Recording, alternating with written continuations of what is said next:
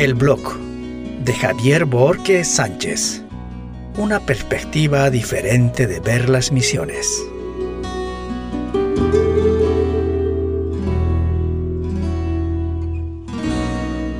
Hola amigos, aquí inicia este nuevo espacio de mi podcast. Soy misionero hace 18 años en Paraguay. Tenemos dos tareas el primero trabajando con mi familia en pequeñas iglesias emergentes en la periferia de Gran Asunción. Segundo, de lunes a viernes dirijo a grupo de grabaciones en guaraní GGG. Es un estudio de grabación digital que se encarga de grabar la Biblia en audio y video en guaraní e idiomas minoritarios. Tenemos 19 grupos en Paraguay.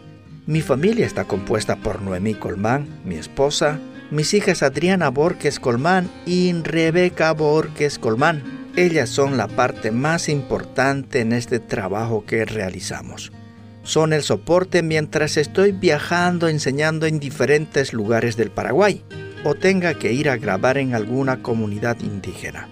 Queremos compartir con ustedes el trabajo misionero que realizamos, tanto en las pequeñas iglesias emergentes o cómo se hacen las grabaciones de la Biblia para nuestros amigos indígenas. Son experiencias basadas del día a día en el campo misionero. Muchos me han preguntado si grabar la Biblia es una misión y voy a ir respondiendo en cada programa. Así sabrán de primera fuente si es o no. Bendecidos por el apoyo de nuestra agencia misionera, SIM Paraguay también nuestra gratitud y saludos a cada misionero en diferentes lugares del mundo, llevando un mensaje, que las personas no mueran sin haber escuchado las buenas nuevas de salvación, sabiendo que el trabajo que hacen no es en vano. Dios se ha glorificado en su labor misionero. Viviendo al filo de la vida. La vida cristiana es un desafío permanente y debemos ir en pos de ello, y estas son historias o casos que nos toca vivirlo en vivo y directo.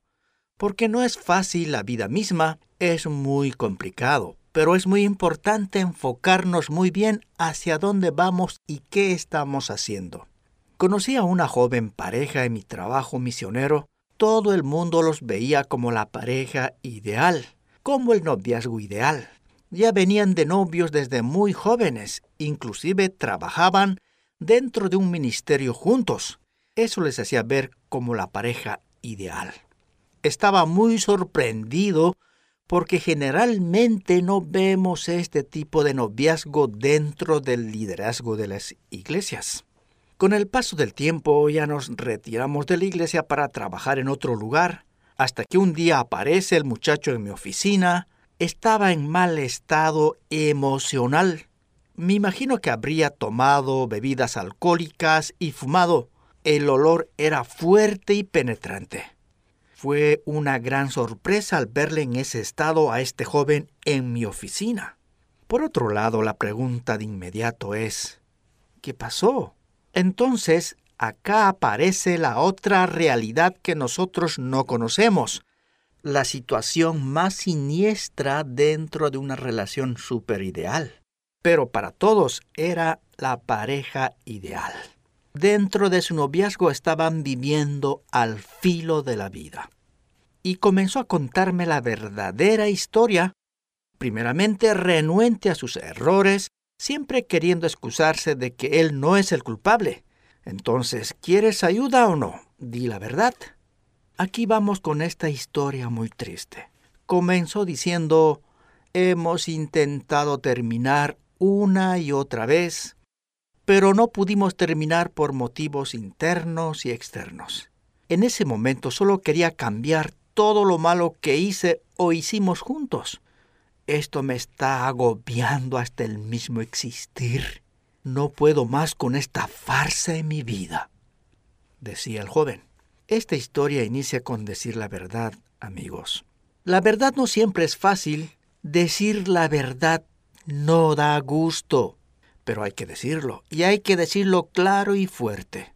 Hasta ese momento la cosa se les había salido de las manos, ya era imposible torcer a un buen puerto, ya estaba malogrado totalmente la relación. La señorita tomó la decisión de terminarle a él, ya que este joven no podía hacerlo. Una de las medidas más drásticas fue dejarlo. Él no quedó atrás y comenzó a perseguirle por todos lados, obsesivamente. El acoso aumentaba cada día más. Le generaba problemas a la señorita, en el trabajo, en su hogar y entre sus amigos. Ahora de pronto sale a la luz la verdad más oscura. En otras palabras, se destapa la olla. Es una de las historias más tristes y trágicas que he podido ayudar. La verdad no tenemos la solución en nuestras manos. Este joven no tenía más sentido de vivir. Si no estoy con ella, para mí la vida no tiene sentido. Repetía una y otra vez. Eso le motivó a buscar ayuda para ver si de algún modo recuperar su amor. Como parte de la solución me pide reunirnos para hablar con ella, que me pareció justo. Si de alguna manera se puede resolver o finalmente él mismo reconoce que está dispuesto hasta terminar la relación, ya sea uno o la otra, tenía que ayudar. Ese mismo día llamé a la señorita y quedamos en encontrarnos en la iglesia. Al día siguiente, motivado por poder ayudar, me fui. Este joven me alcanzó en la iglesia. Me imagino que esa noche no durmió.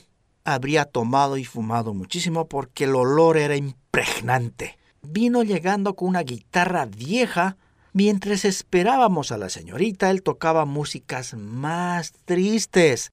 Decía, este tema lo cantaba con ella. Ella es el amor de mi vida. Sin ella yo no puedo seguir viviendo. Jóvenes, no vivamos al filo de la vida. Entonces llega la señorita, apenas le ve y le salta encima y comienza a golpearle, insultándole con palabras que jamás imaginaría escuchar. En ese mismo momento se destapa la verdadera realidad de esta relación que eran la pareja ideal en más de una oportunidad habían realizado aborto, peleas, insultos, discusiones, golpes. Era un noviazgo insostenible. No se podía sostener más por ningún lado. Lo único que estaba sosteniendo era la obsesión de este joven. Aquí viene la parte más duro. Verle sumido en el odio y el rencor, dañados indefectiblemente sus emociones entre culpa y remordimientos, llevaron esta relación al límite máximo. Entonces la señorita toma una decisión y definitivo, terminar sin vuelta atrás la relación.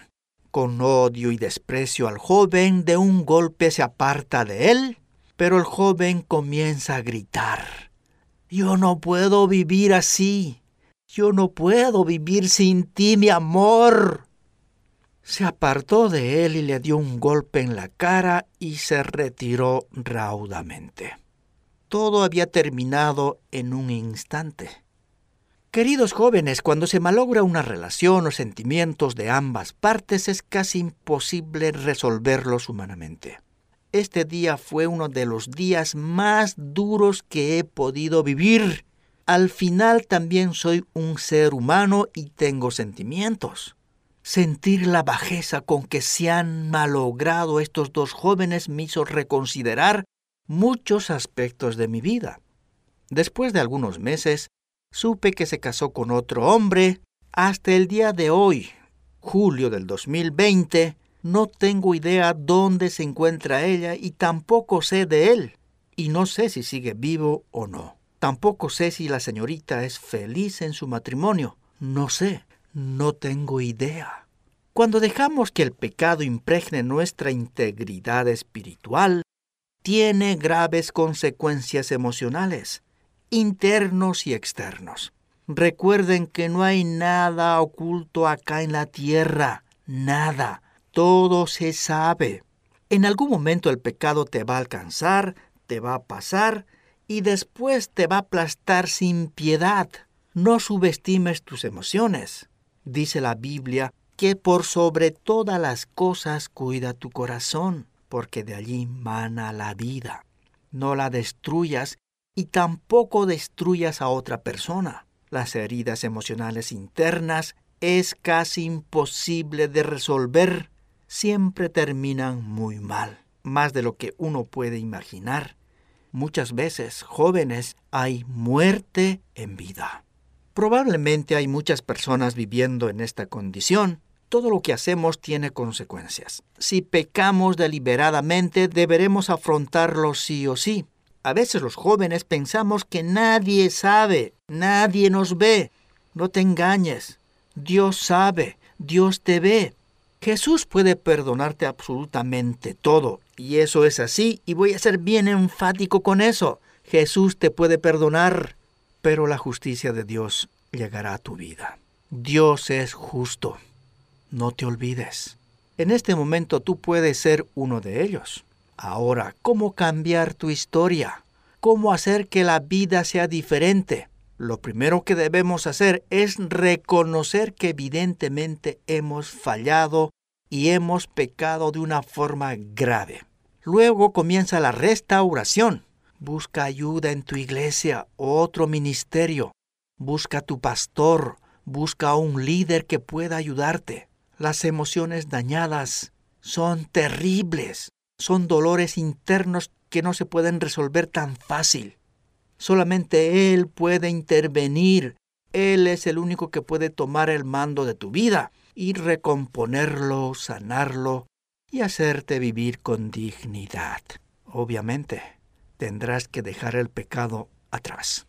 Jóvenes, una cosa es remordimiento, otra cosa es reconocer que han pecado. Cuando hay remordimiento es un arrepentimiento superficial, pero cuando reconoces y aceptas tus pecados y que necesitas ayuda, debes hablar fuerte y claro.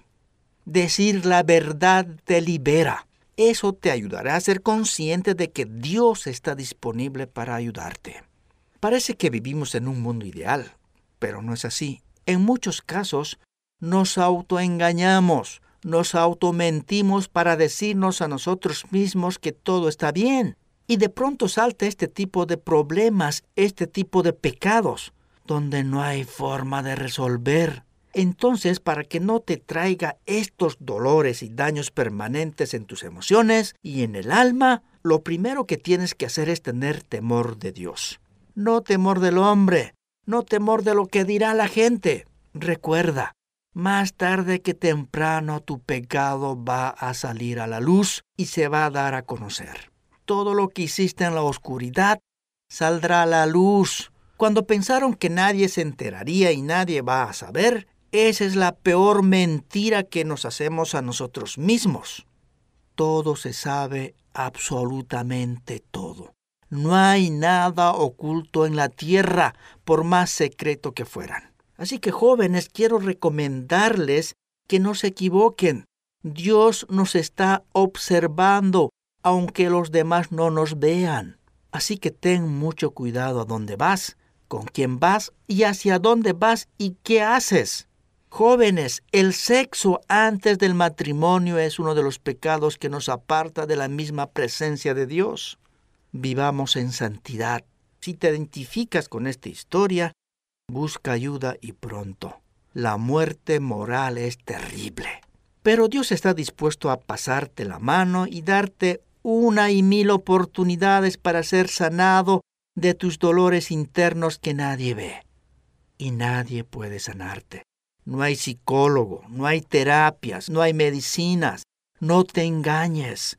No hay medicina que pueda sanarte. Aquí te dejo estos versículos que pueden ayudarte a reflexionar y cómo estás accionando en tu vida diaria. No te olvides, por más oculto que fuere, más tarde que temprano sale a la luz. Palabra de Dios dice, si confesamos nuestros pecados, Dios, que es fiel y justo, nos lo perdonará y nos limpiará de toda maldad. Quien encubre sus pecados jamás prospera. Quien lo confiesa y lo deja, haya perdón. Escucha bien esto. Quien encubre, quien tapa su pecado, no crece. Pero quien confiesa con su boca halla el perdón, pero lo más importante, quien lo deja el pecado. tiene tres partes. Confesar, ser perdonado y dejar el pecado. Pero te confesé mi pecado y no te oculté mi maldad. Me dije, voy a confesar mis transgresiones al Señor y tú perdonaste mi maldad y mis pecados. Por tanto, para que sean borrados sus pecados, arrepiéntanse y vuélvanse a Dios, a fin de que vengan tiempos de descanso de parte del Señor. Acérquense a Dios y Él se acercará a ustedes. Pecadores, límpiense las manos. Ustedes los inconstantes purifiquen su corazón, pues todos hemos pecado y estamos privados de la gloria de Dios pero por su gracia son justificados gratuitamente mediante la redención que Cristo Jesús efectuó, porque con el corazón se cree para ser justificado, pero con la boca se confiesa para ser salvo. Que si confiesas con tu boca que Jesús es el Señor y crees en tu corazón que Dios lo levantó de entre los muertos, serás salvo. Queridos amigos, queridos jóvenes, no hay pecado y no hay mal que Dios no pueda sanarte o pueda resolver. Busca ayuda y pronto. No dejes que pase el tiempo. No es como el mundo dice el tiempo lo resuelve todo. No es así. En el tiempo otra vez, más tarde que temprano, tendrás la crisis existencial y eso puede ser tu fin. Solo Dios tiene el poder de perdonar, de restaurar y sanar, y darte una vida abundante. Queridos jóvenes, si puedo ayudarles en algo, por favor, nuestra dirección está al final del podcast y también puedes enviarnos mensaje en cualquiera de las plataformas que escuches este podcast. Estaré muy gustoso de poder escribirles, por lo menos orar por ustedes. Cuando el mundo no te da esperanzas, Dios te está llamando y diciendo, acá estoy yo puedo cambiarte la vida.